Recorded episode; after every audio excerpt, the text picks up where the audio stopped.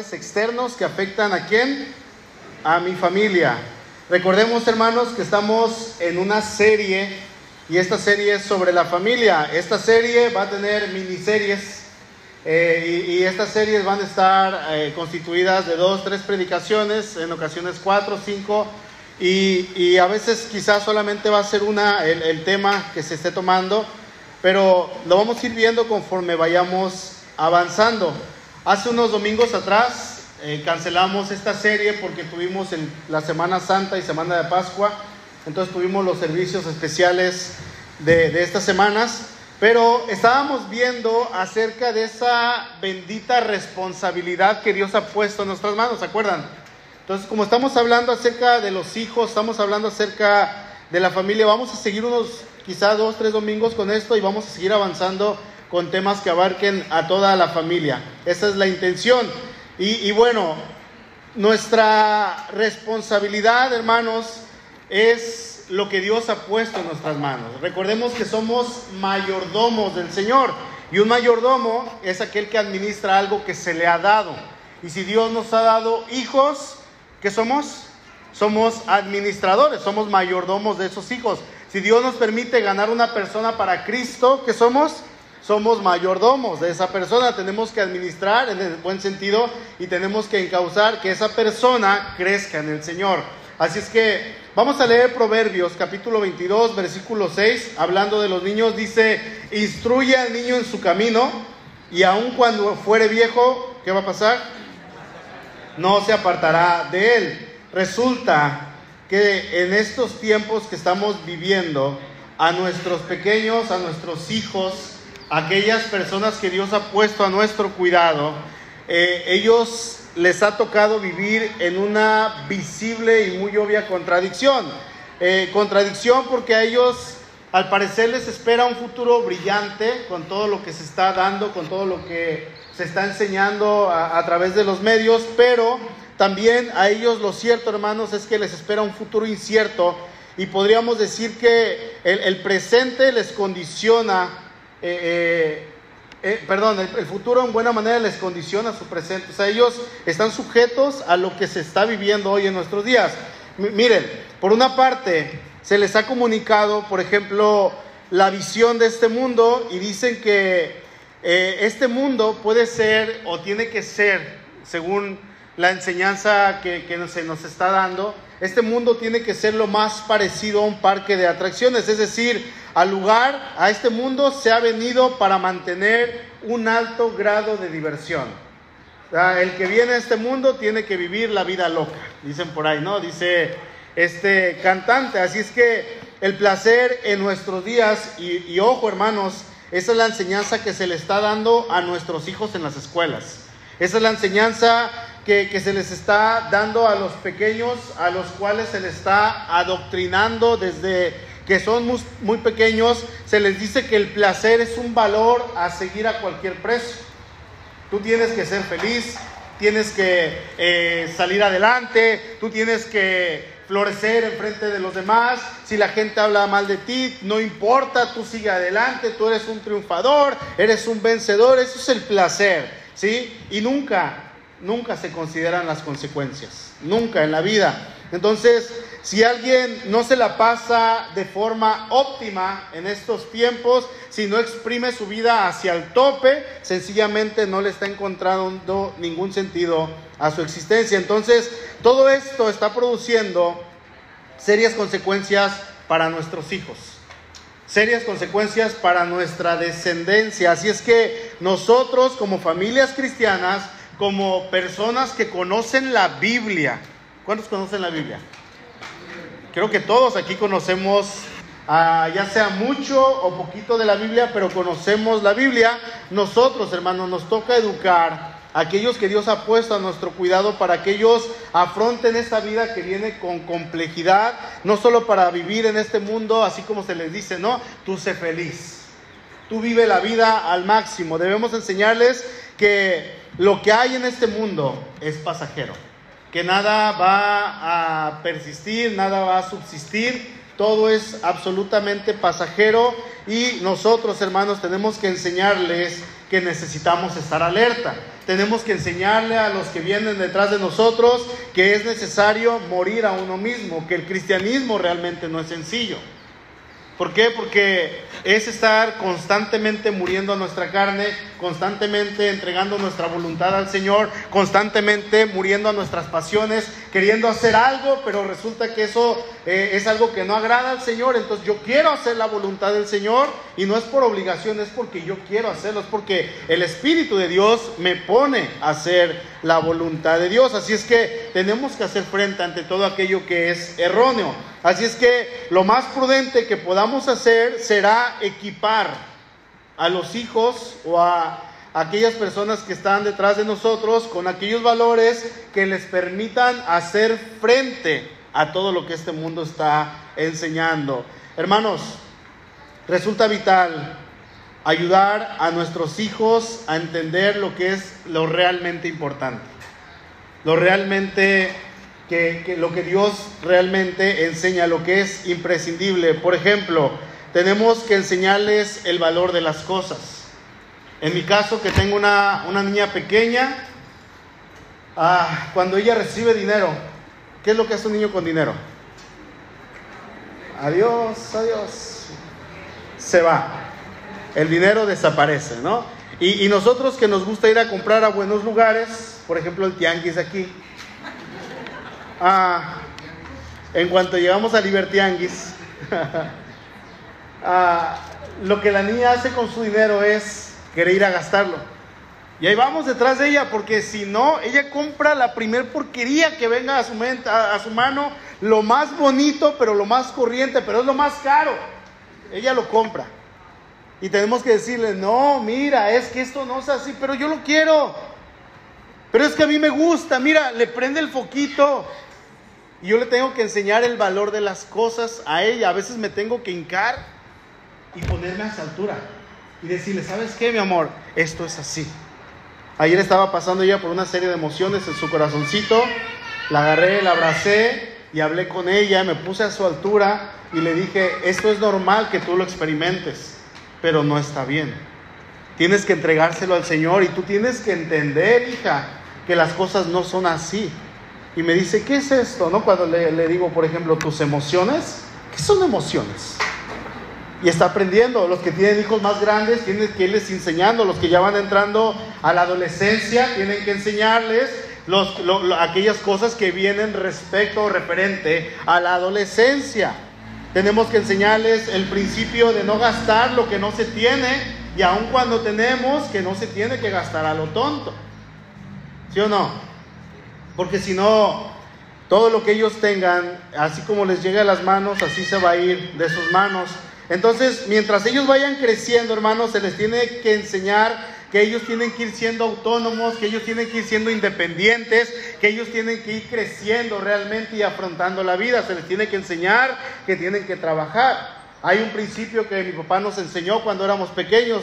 Si, si, los sábados nos íbamos a trabajar con él y nos daba 200 pesos, llegábamos felices a la casa con 200 pesos y decía, dale 100 a tu mamá.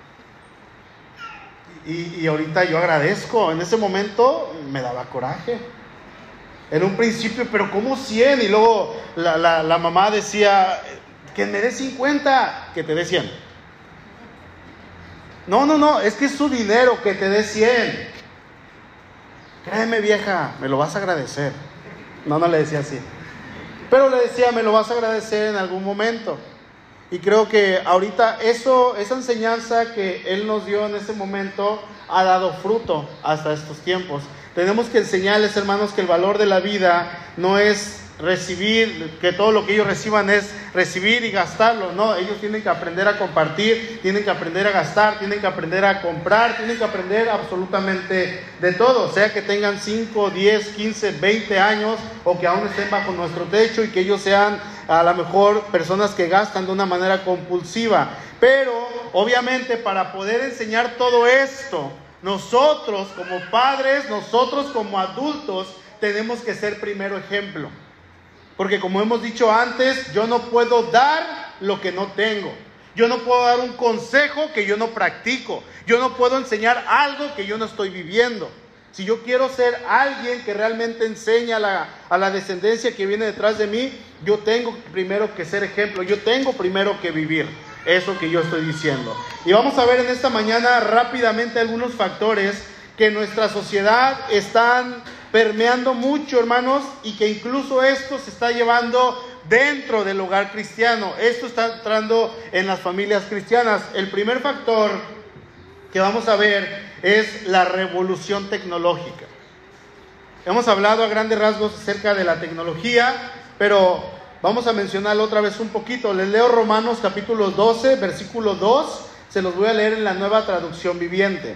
Dice, no imiten las, las conductas ni las costumbres de este mundo. Más bien, dejen que Dios los transforme en personas nuevas al cambiarles la manera de pensar. Entonces, solamente así dice, entonces aprenderán a conocer la voluntad de Dios para la cual usted para ustedes la cual es buena, es agradable y es perfecta. Estamos sufriendo en un tiempo, hermanos, donde lo que impera, lo que gobierna es la tecnología. ¿Quién de los presentes de aquí adultos, quién no trae teléfono celular ahorita? Una. ¿Quién más? Mi hermanita Marina usa celular. ¿Tampoco? Dos. Y a se lo olvidó. Todos traemos celular. Todos necesitamos el celular. Se nos pueden olvidar las llaves, se nos puede olvidar la cartera, se nos puede olvidar el dinero para el camión, pero el celular no, ¿sí o no? Es algo que sacamos inmediatamente porque lo que impera es la tecnología. E, este tema, hermanos, su repercusión en la vida familiar debe de ser un objeto que usted y yo tenemos que analizar y que probablemente vamos a volver a tocar más adelante si el Señor lo permite. Pero yo creo que todos aquí no podemos discutir, hermanos, que la tecnología se ha metido en nuestro hogar. Y no es que sea mala, es buena. Hace rato que agarré el teléfono y que empezamos a proyectar, había cuatro hermanos conectados. No pudieron venir por X, por Y. Eh, creo que estaba Daniel Carvajal, estaba conectado, está en Monterrey, no pudo venir. Entonces está conectado viendo la predicación. Un saludo para todos los que están ahí. La tecnología es buena si la usamos de una manera legítima, si la usamos de una manera correcta, pero lo que hay en nuestra casa, televisiones, celulares, tabletas, videojuegos y lo que quieran agregarle, hermano, está alterando profundamente las relaciones personales en el seno de la familia. Mire, primero fue el televisor. ¿En qué año salió la televisión? Bueno, pues no sabemos bien. ¿Quién sabe? 1920. 1920. ¿Sí? Oh. No. Como en el 40, ¿no? Por ahí.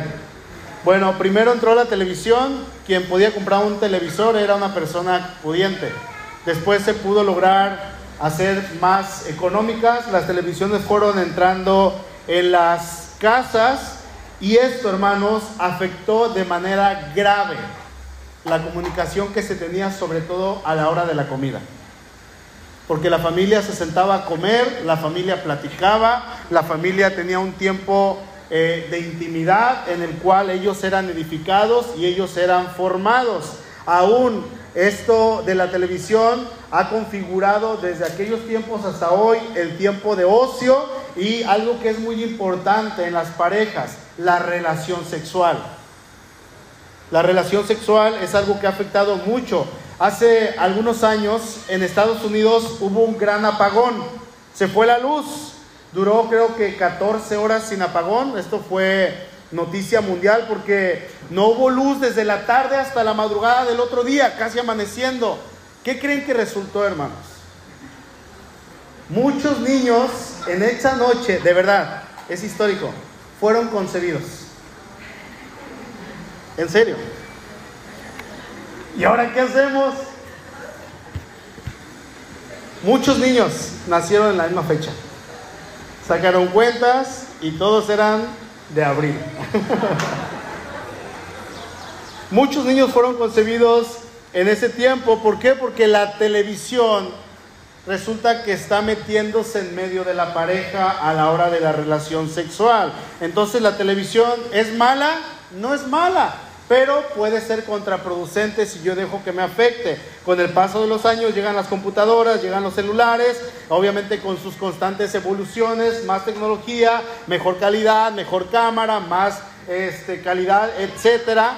Y todo esto, hermanos, resulta que nosotros empezamos a querer bendecir o de que nuestros hijos tengan un teléfono celular para saber en dónde están, pero se supone que a los 12, 13, 14, 15 años todavía están con nosotros, a donde quiera que vayamos, ¿sí o no? Es casi de manera obligatoria, a menos que vayan a la escuela, obviamente, pero todo esto, hermanos, ha eh, tenido un gran impacto en, la, en los hogares de, todo el planeta, obviamente, pero está impactando también el hogar cristiano.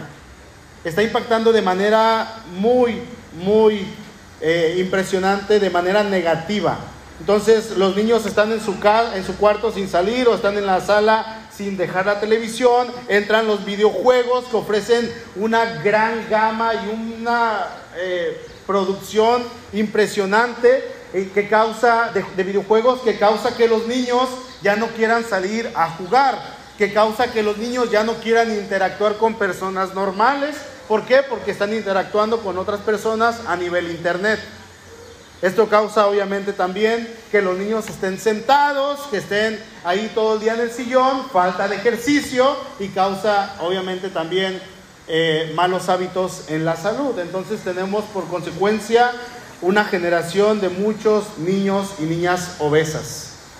Y esto es algo que es muy cierto. Entonces, hermanos, obviamente la tecnología nos ha hecho la vida más fácil, nos ha llenado de recursos, nos ha permitido de, mucha, de muchas maneras tener información más rápido. Es una bendición la tecnología. Pero si nosotros dejamos que esto, hermanos, nos corrompa, nos domine, nos consuma todo nuestro tiempo, aquí hay un problema. Así es que algunas reflexiones sobre algunos principios Información en cuanto a tecnología, información no implica educación. ¿Sí? Tener mucha información y sobre todo aquella información que es de fácil acceso no supone que la misma haya sido seleccionada. O sea, puede, el hijo puede tener cualquier tipo de información, tampoco es reflexionada, tampoco es valorada. Es más, eh, eh, cuando tenemos una información en abundancia, hermanos, podemos decir que no toda la información es sana va a haber mucho peligro en lo que nuestros hijos están teniendo y aún en lo que nosotros podamos tener. La tecnología debe ocupar solo una parte de nuestra vida, no todo el día estar pegados a este aparato. Decía hace unos días una persona que, eh, que la gente tiene que, eh, ¿cómo se los digo? Que las personas tienen que involucrarse más con Dios. ¿Sí? Pero eso implica venir a la iglesia. Eso implica también tener a lo mejor un ministerio y la gente está ocupada, ¿sí o no? La gente está ocupada porque tiene que ver Facebook durante tres o cuatro horas. La gente está ocupada porque tiene que pasar dos o tres horas en WhatsApp, porque tiene que pasar una hora en Instagram. Entonces hay mucha ocupación porque necesitamos urgentemente dedicarle tres o cuatro horas a este aparato lo cual no es sano, lo cual no es correcto. El mal uso de la tecnología fomenta la pasividad. El fácil acceso a la información, hermanos, causa que las personas no puedan interactuar entre sí, causa que las personas se atrofien de la boca, causa que las personas tengan como cierto miedo hacia otras personas cuando eso no debería de ser. Entonces, resulta que la tecnología, la revolución tecnológica sí es una bendición, pero si dejamos que nos domine, viene a ser una maldición a nuestra vida. ¿Ok? Segundo factor que afecta la relación en casa es la saturación sexual. Vayan buscando, por favor, Efesios capítulo 5.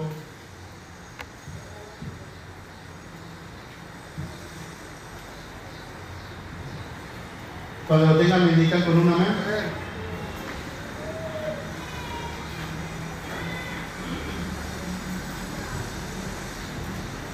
Dice el versículo 1, Efesios 5.1, en adelante.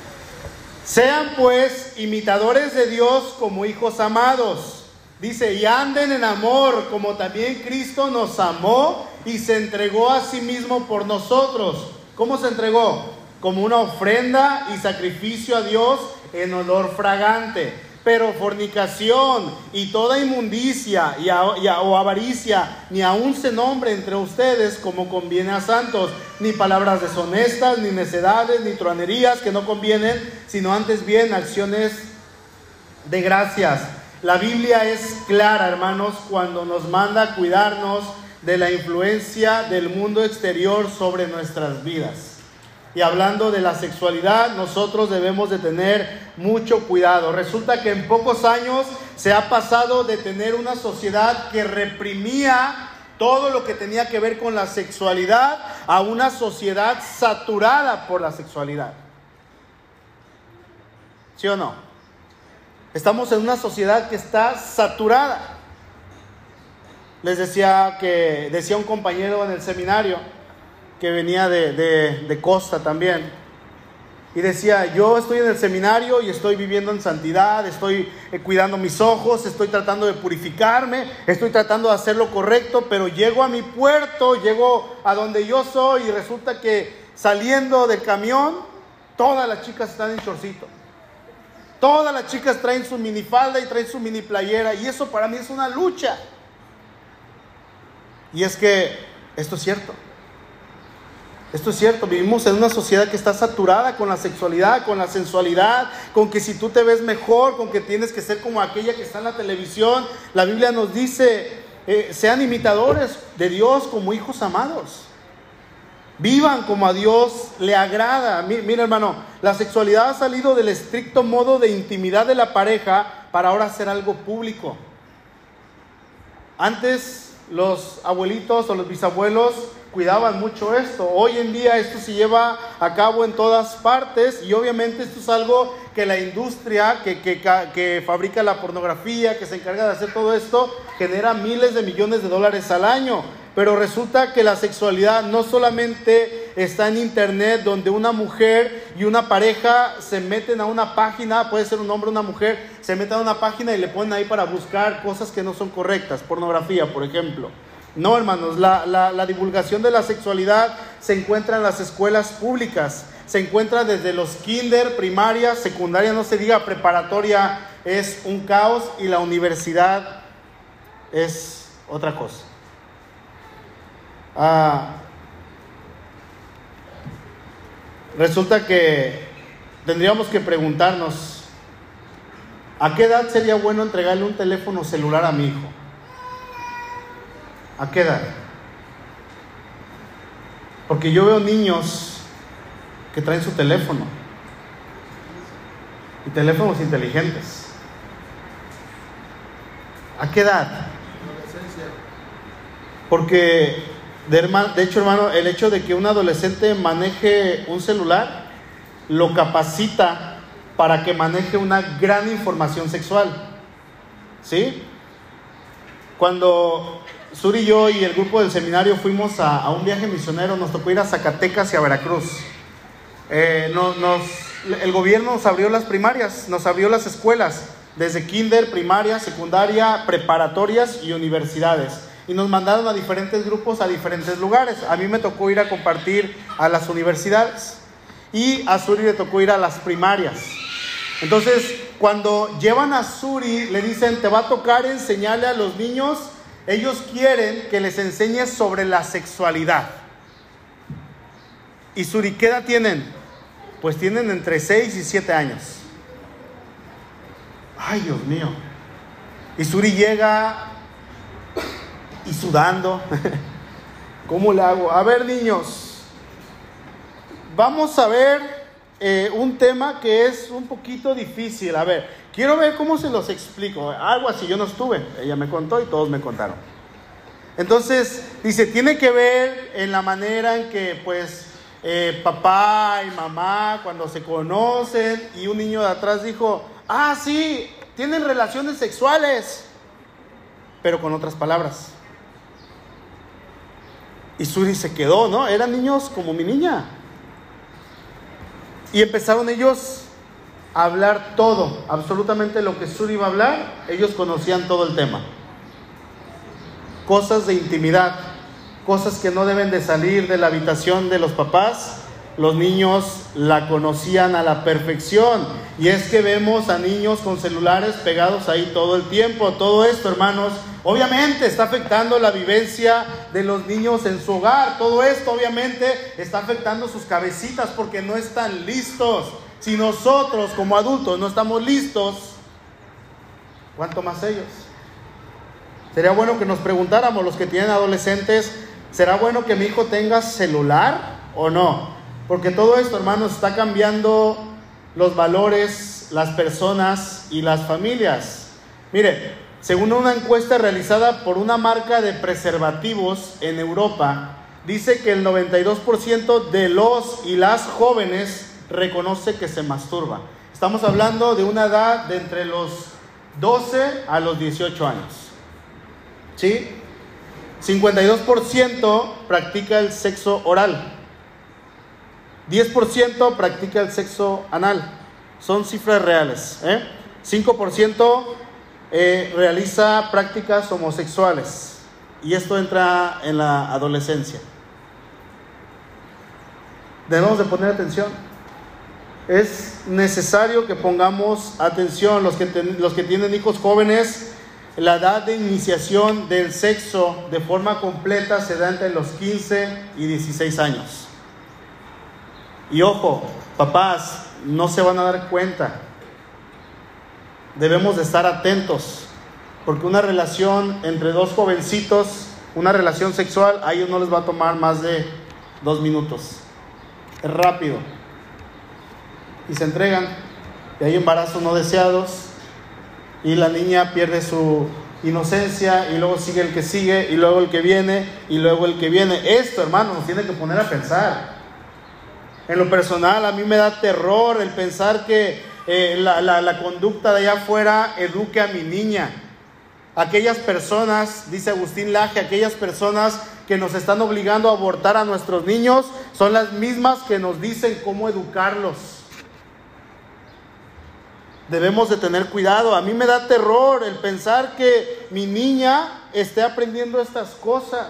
Tenemos que ser más responsables. Esto me lleva a ser un mejor padre para ella. Un más, obviamente implica un mejor compromiso y más compromiso con Dios. Y es difícil, no es sencillo porque estamos en un mundo que te está bombardeando todo el tiempo, todo el tiempo, todo el tiempo. Pero Dios ha puesto en mis manos una niña pequeña que está creciendo, que tiene preguntas, que está viendo, que se da cuenta. Y creo que la mayoría aquí, casi la mayoría tiene hijos, hay algunos jóvenes que probablemente no, pero como decía al principio, esta generación, hermanos, todo está vinculado con el placer, así es que vamos a ver una generación que día a día está experimentando cosas en cuanto a su identidad sexual, en cuanto a su sexualidad, en cuanto a, si se tocan a, a ellos mismos, todo se vale. Pero Obviamente no todo es correcto, hermanos. Entonces, debemos de ser coherentes. Si somos hijos de Dios, tenemos que enseñar a nuestros hijos lo que es correcto, lo que dice la escritura en cuanto a la sexualidad. Como familias en Cristo, hermanos, como familias con un conocimiento de Cristo, como personas que conocen la Biblia, que por lo menos no sabemos un versículo o 5, 10 o 20 o 100, yo no sé, nosotros tenemos que guiar a nuestros hijos. Estamos en una cultura y en un tiempo sumamente difícil. Y los hijos son los que tienen el acceso a toda esta información. ¿Sí? Debemos de enseñarles que ellos tienen que guardarse, aunque parezcan eh, mojigatos, aunque parezcan personas que son religiosas, santurronas, no importa. Tenemos que enseñarles a que ellos se guarden. Pregunta, ¿Cuál es el mejor preservativo para nuestros hijos? La abstinencia. La abstinencia, enseñarles que lleguen limpias, que lleguen limpios al matrimonio, que lleguen puros. Que cuando la entreguemos, que cuando yo entregue a mi niña le diga, ¿sabes qué? Aquí está. Lo cuidé la mejor, lo, lo mejor que pude, la cuidé. Y eso aplica para todos. No es sencillo, tenemos una tarea abismal, hermanos, pero saber abstenerse o posponer la sexualidad no, no, significa necesariamente reprimirse, porque no es así. No es así. Sencillamente implica hacer uso de la libertad para saber cuál es el mejor momento, obviamente el momento del matrimonio, en que él o ella se tienen que entregar hacia aquella persona que Dios ha preparado. Amén. Tercer factor que afecta la relación en la familia es el gran consumo de tóxicos. Pero somos cristianos, me van a decir. Busquen 1 Corintios capítulo 3. Pastor, yo soy cristiano, no consumo tóxicos.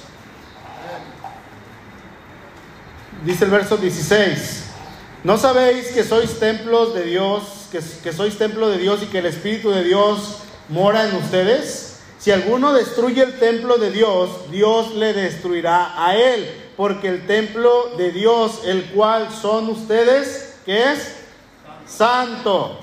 El hecho, hermanos, de encontrarnos inmersos en una sociedad estresante e hiperactiva nos ha conducido a comportarnos en muchos eh, aspectos como una sociedad que es adictiva. ¿Sí? La adicción tiene la capacidad de canalizar e incluso neutraliza la ansiedad pero introduce a la persona en un vínculo de dependencia y de sumisión. Convivimos nosotros con todo tipo de, adicciones, adicción a la comida, adicción a la soda, al refresco. ¿A quién le gusta el refresco? La Coca-Cola. bueno. Adicción al sexo. Adicción a la pornografía, adicción a la tecnología, adicción al consumo, adicción al trabajo. Son adicciones, hermanos, adicciones emocionales. Todo esto son adicciones. Pero en este apartado yo quisiera hacer especialmente hincapié en las adicciones tóxicas, en aquellas que realmente son drogas, porque nuestros hijos también están expuestos a ellas. Los que tenemos hijos y malos que tienen hijos que están creciendo, tenemos hijos que están en peligro de que puedan caer en cualquier momento en alguna droga. Las drogas han entrado a formar parte de los adolescentes. También los jóvenes, y es algo común que está pasando.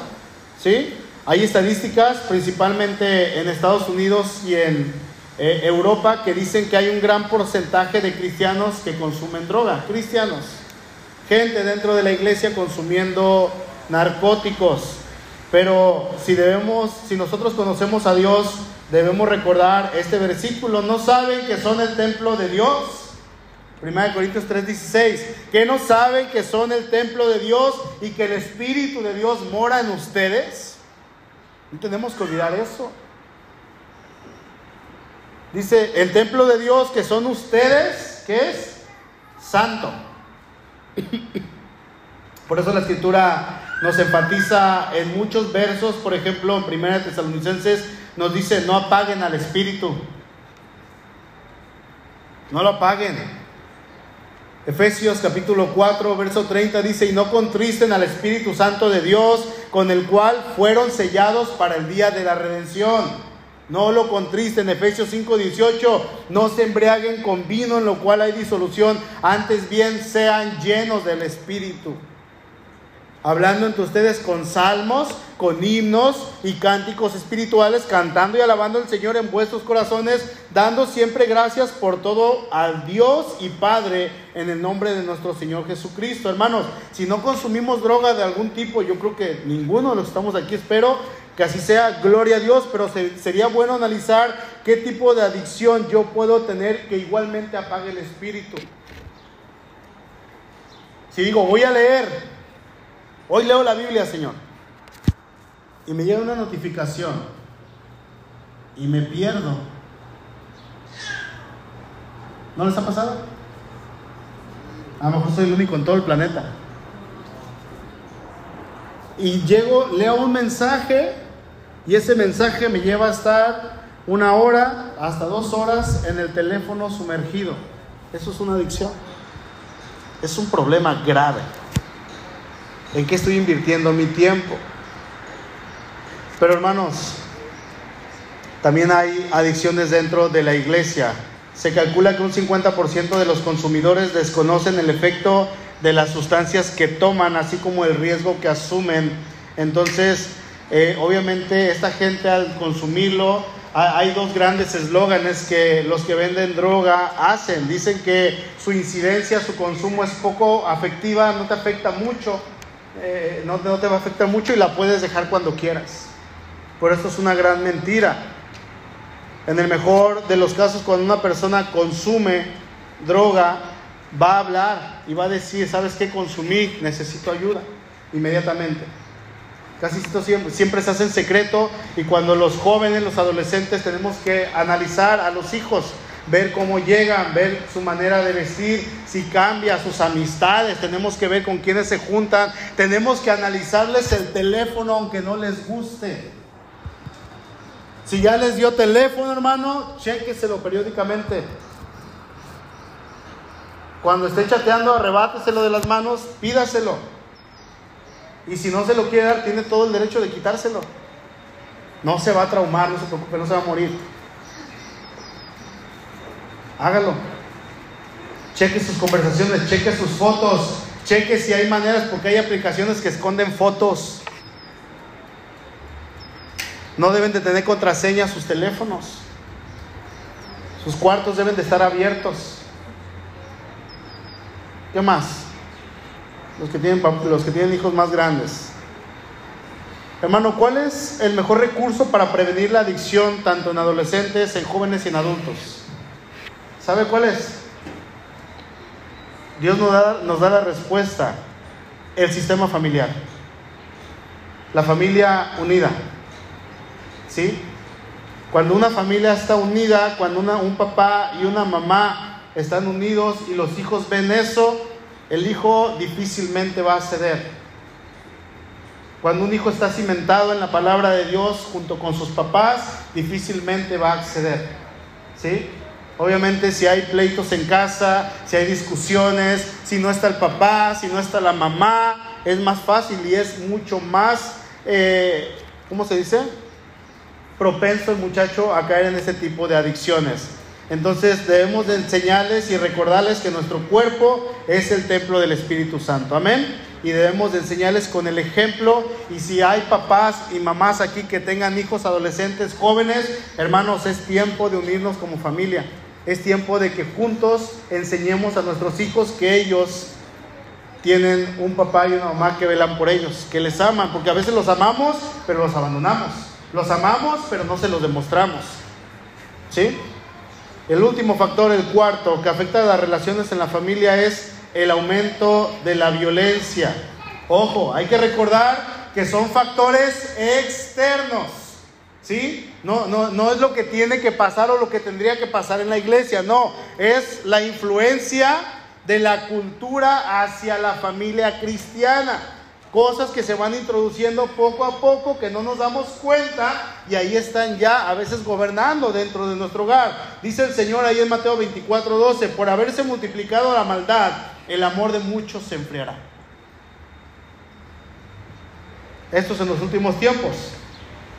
Y estamos en los últimos tiempos. Vaya buscando, por favor, segunda de Timoteo capítulo 3. Estamos en una sociedad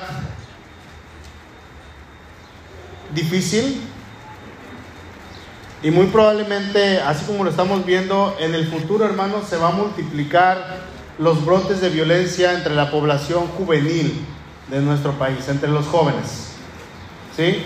Por una parte, muchos niños y adolescentes han crecido en sus ratos de ocio expuestos a una violencia gratuita por medio de producciones gráficas, por medio de la televisión. Dicen las estadísticas que un niño de 5 años ha visto en la televisión un aproximado de entre 3 y 5 mil muertes en películas.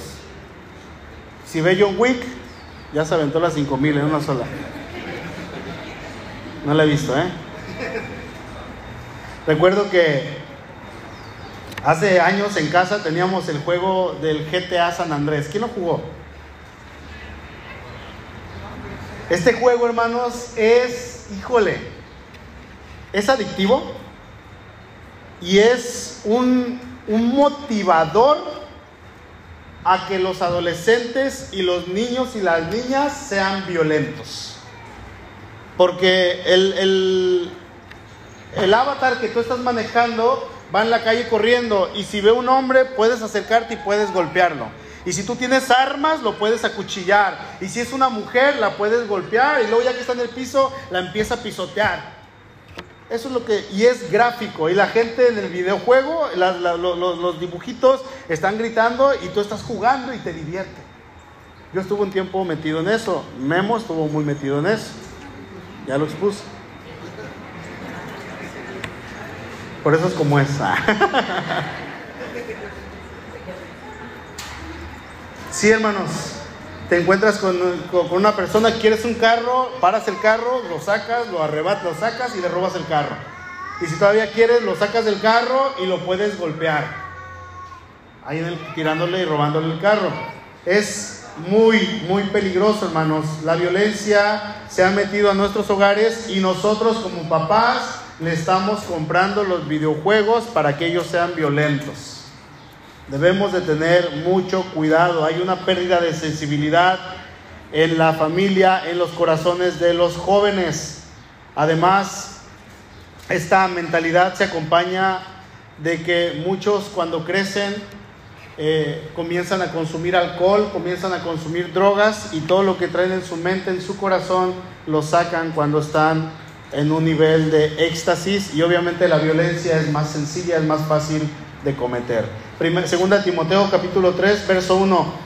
También debes saber esto, le dice Pablo a Timoteo, que en los postreros días vendrán tiempos peligrosos porque habrá hombres amadores de sí mismos, avaros, vanagloriosos, soberbios, blasfemos, desobedientes a los padres, ingratos, impíos, sin afecto natural, implacables, calumniadores, intemperentes, crueles, aborrecedores de lo bueno, traidores, impetuosos, infatuados, amadores de los deleites más que de Dios que tendrán la apariencia de piedad, pero negarán la eficacia de ella. ¿Qué dice al final?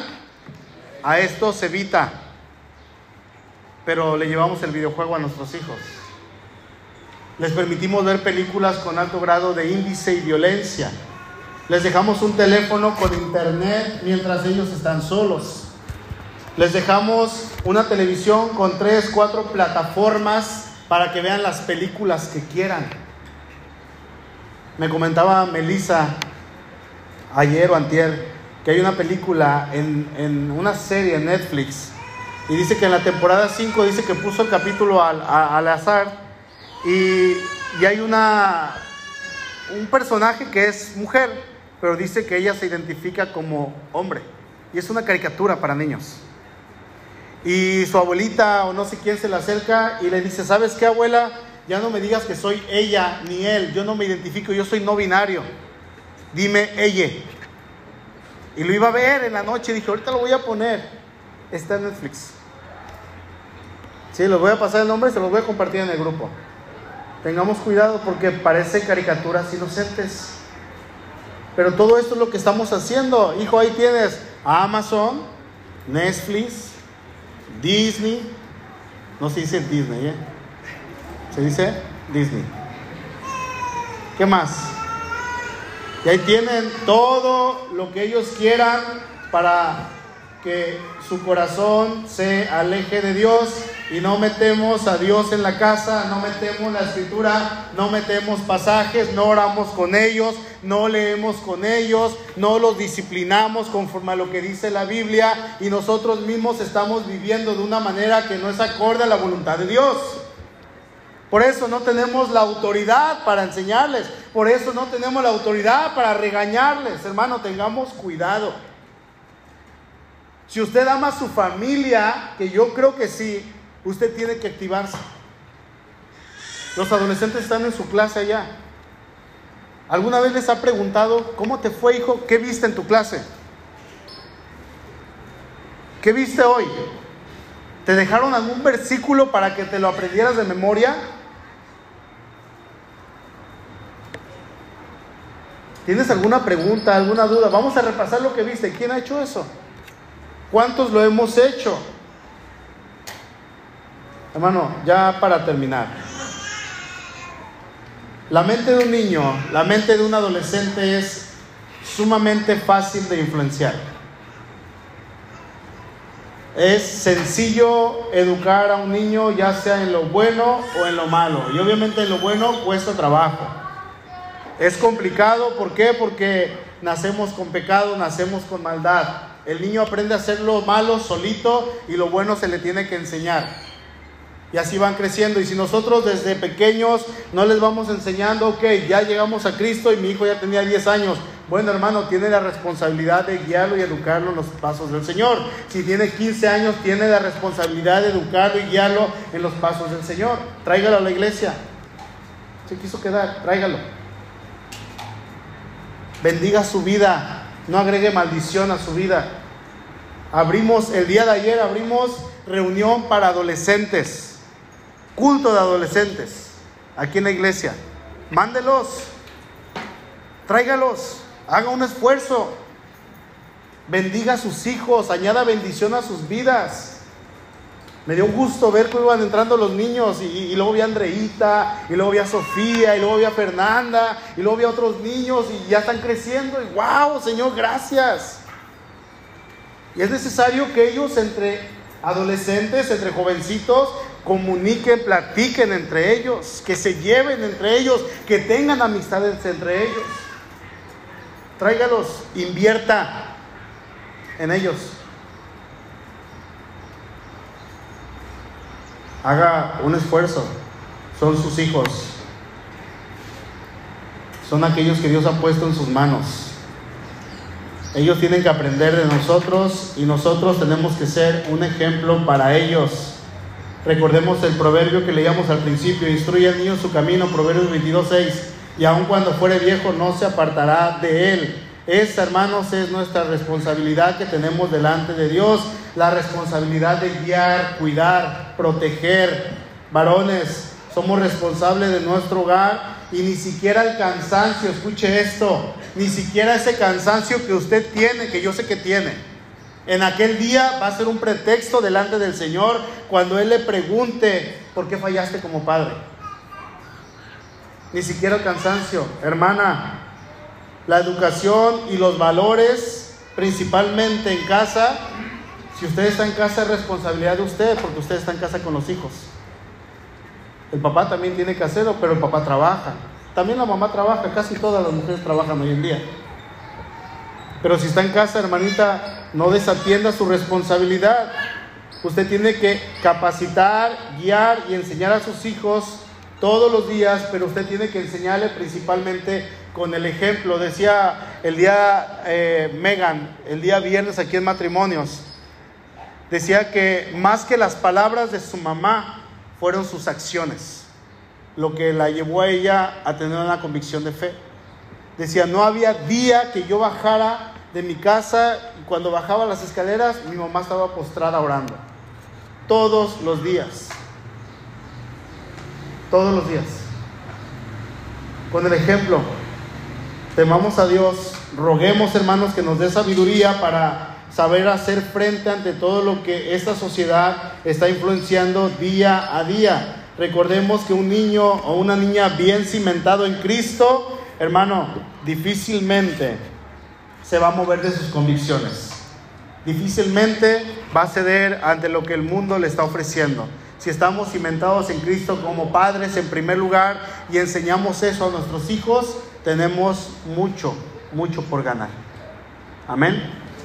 Me gustaría que hiciéramos un compromiso con el Señor en esta, en esta mañana. Cierre sus ojos, por favor, inclina ahí su cabeza.